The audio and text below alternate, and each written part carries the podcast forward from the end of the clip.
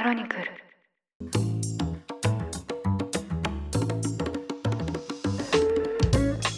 おはようございます。1月20日金曜日ニュースコネクトあなたと経済をつなぐ5分間パーソナリティの竹村由紀子です。この番組では1日1つ5分間で世界のメガトレンドがわかるニュースを解説していきます。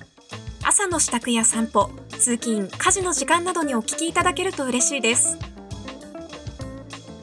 先週昔の同僚と会いましてニュースルームにもっと多様性が必要だよねっていう話をしました。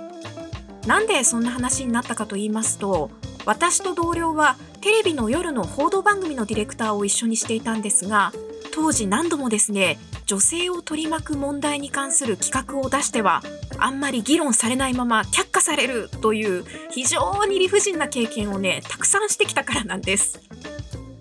テレビでどんなニュースを取り上げるのかというのはニュースルームで会議をして決めているんですけどそこで意思決定を握っているのは圧倒的に中年以上の男性たちで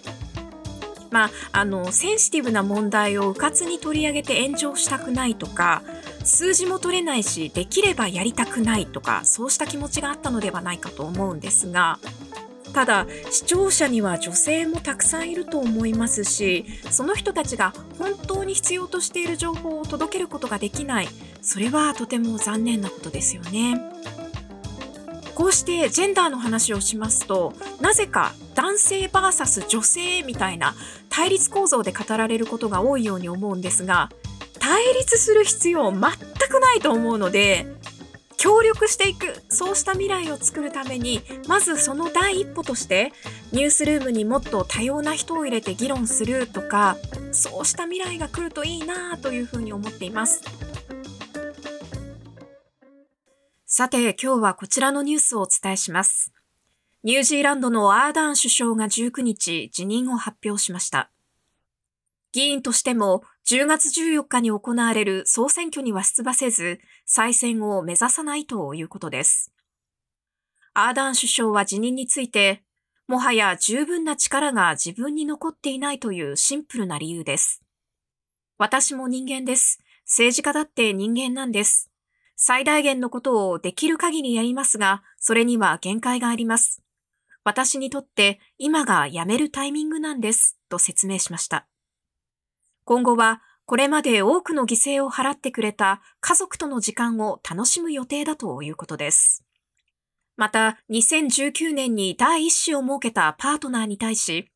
ようやくだけど結婚しようと呼びかけました。2月7日をもって首相の座を降りる意向で、労働党は22日に開かれる議員総会で、後任の首相となる新党首を決定するとしています。パンデミック対策などで手腕を発揮してきたニュージーランドの若き女性リーダーの突然の辞任表明。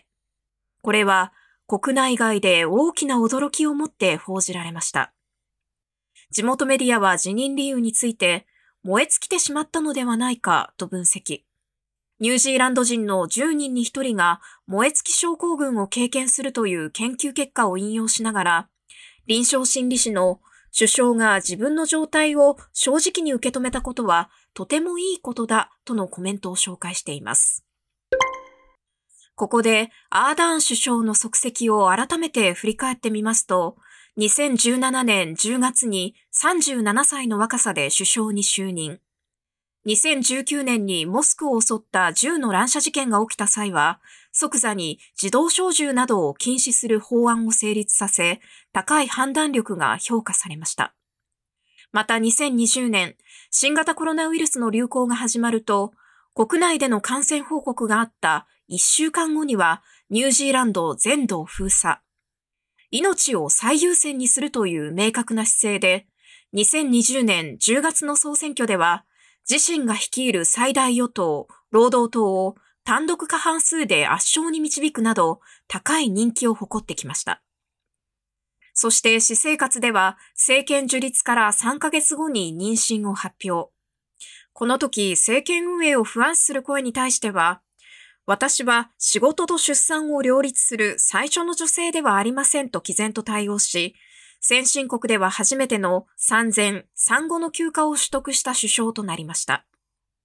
ただですね、最近では支持率が低迷していまして、地元メディアによりますと、昨年11月のアーダーン首相の支持率は29%と、首相就任以来最低を記録していました。こうした背景には、観光業が盛んなニュージーランドで昨年7月末まで長きにわたって国境を封鎖してきたことなど、コロナ対策への慎重姿勢が一因にあるとされています。海外からの観光客が来なくなった影響で、2020年4月から2021年3月までの国際観光収入は前の年に比べ91.5%減少。アーダーン首相のコロナ対策は感染の封じ込めに成功したという意味で国際的に高い評価を得ましたが、国民からは厳しすぎると批判の声も上がっていました。さらに最近では生活費の高騰、物価高の影響もありまして、国民からの不満はさらに高まっていました。